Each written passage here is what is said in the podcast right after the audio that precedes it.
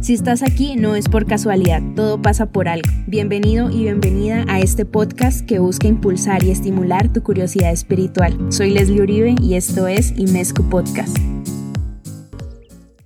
Hola a todos y bienvenidos a otro episodio de Imescu Podcast. Y para el día de hoy les traigo el libro Cómo ser una bruja moderna por Gabriela Herstick. El contenido de este libro está muy enfocado a dar los conocimientos básicos que una bruja debe tener para poder desarrollar su magia y obtener sus beneficios, no solo para ella misma, sino también para el bienestar de otras personas. En este libro pueden encontrar datos de piedras, datos de astrología, inclusive hay una parte donde el autor explica lo del tarot, los arcanos mayores, los arcanos menores, la interpretación que se les da cuando la carta sale invertida, inicio de este libro está muy enfocado en una historia breve acerca de las brujas y el objetivo prácticamente de este libro es poder conocer más de las herramientas que se necesitan para poder aprovechar al máximo el poder de la naturaleza y aplicar la magia en nuestra vida cotidiana. Por eso la brujería es prácticamente conectar con la naturaleza, honrar, aprender de ella y trabajar con las energías que nos rodean. Y con esto se puede decir con ángeles, con seres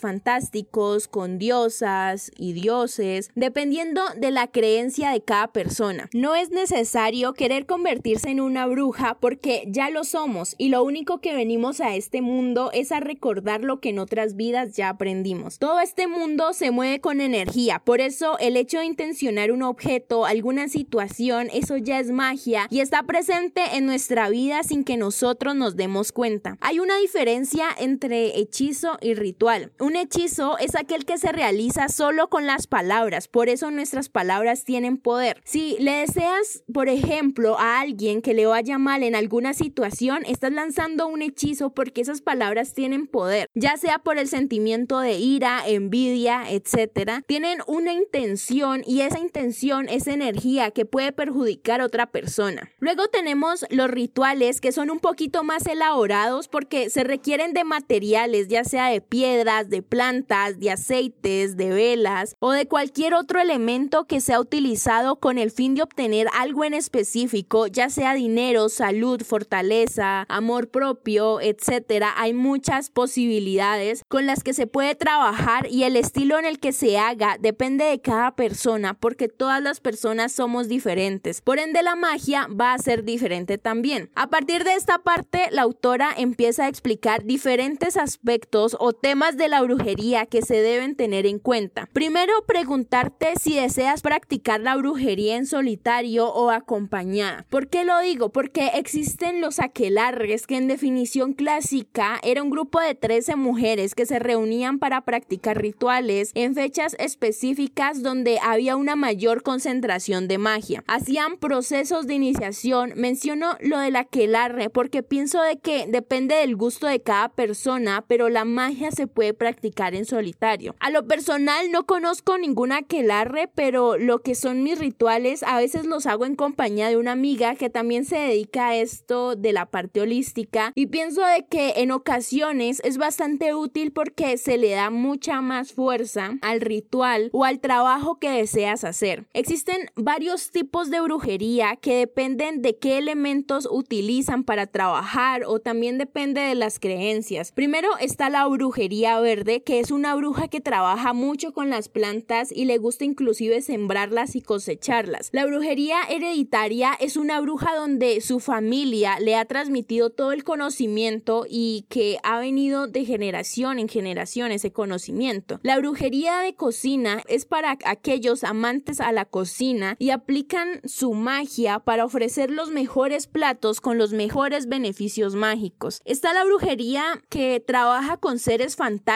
como las sirenas, los duendes, las hadas, etc. La Wicca que trabajan con la feminidad divina o masculina y varía de acuerdo a las tradiciones. La magia ceremonial que incluyen rituales que son un poco más extensos, más complejos para cumplir un objetivo. Eh, la magia caótica donde se busca una conexión entre la parte consciente e inconsciente por medio de técnicas de respiración, relajación muscular. La bruja ecléctica es aquella que va a combinar tanto la brujería verde como con la brujería de cocina y también combina el arte, la música y varios elementos. Como tal, no siguen un camino en particular, sino que siguen el suyo propio. Cualquiera de este tipo de brujería es válida y es con la que más te sientas identificada, con la que debes trabajar. Algo muy importante para los rituales y no solo para eso, sino también para cuidarnos energéticamente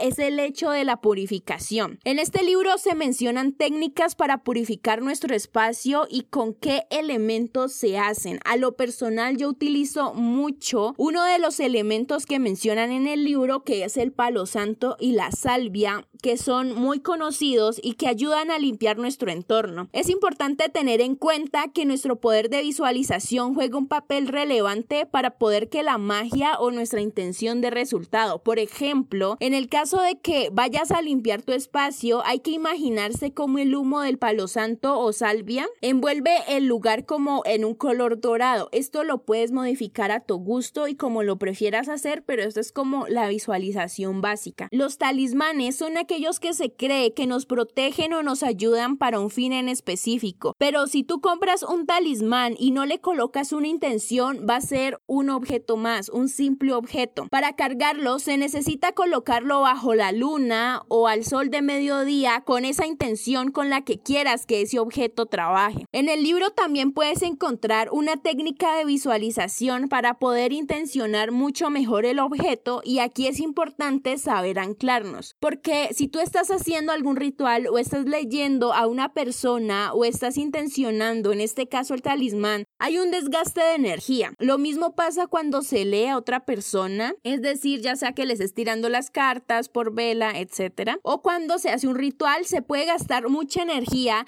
y nos podemos sentir cansados, agotados, con dolor de cabeza. Bueno, pueden dar varios síntomas de agotamiento, se puede decir. La técnica de anclaje es conectarnos con el centro de la tierra y que nos dé su energía para poder utilizarla en pro a esos rituales o cualquier trabajo que requiera energéticamente un desgaste. Porque la energía de la tierra es abundante. En este libro, cuando lo adquieran, lo compren, van a poder mirar con más detalle en qué consiste esta técnica de anclaje y su visualización. Este libro da dos tipos de visualización, pero la podemos cambiar de acuerdo a nuestro estilo. Algo muy importante para una bruja es tener su que es como un libro que nos va a ayudar a plasmar los sueños que tengamos en las noches, los rituales que hacemos, cómo los hacemos, nuestros objetivos, nuestras metas, cómo nos sentimos en cada fase lunar o qué efecto han tenido los rituales en cierto tiempo. En fin, hay muchas posibilidades de lo que pueden plasmar en su grimorio que es como un diario que van a llevar. Prácticamente en este grimorio se puede llegar a construir recetas diferentes, nuevas,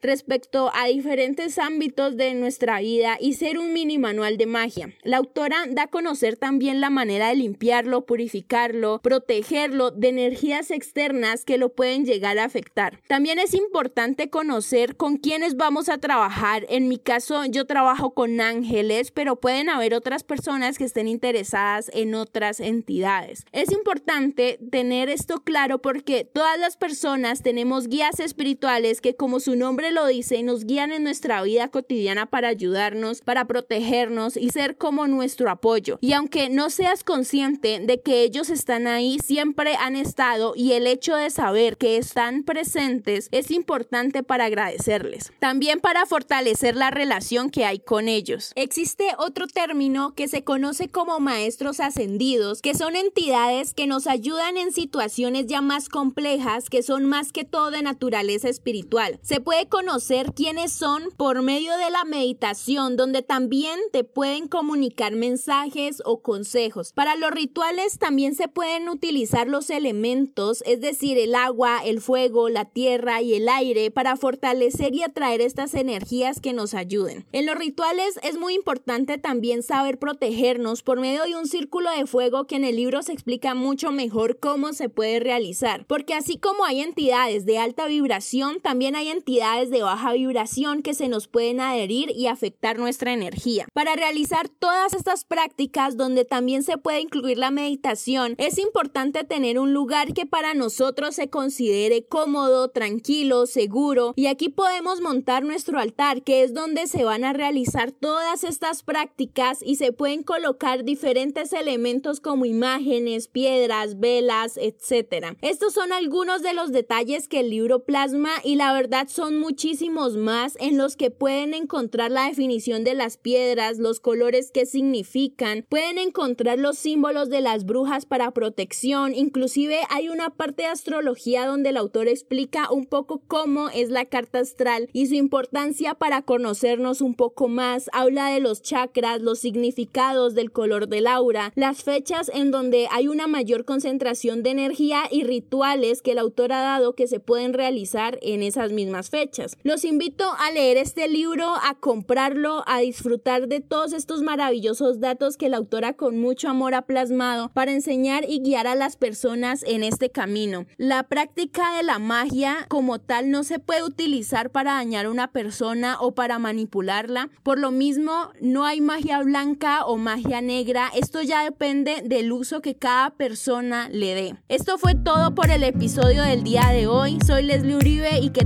un feliz resto de día.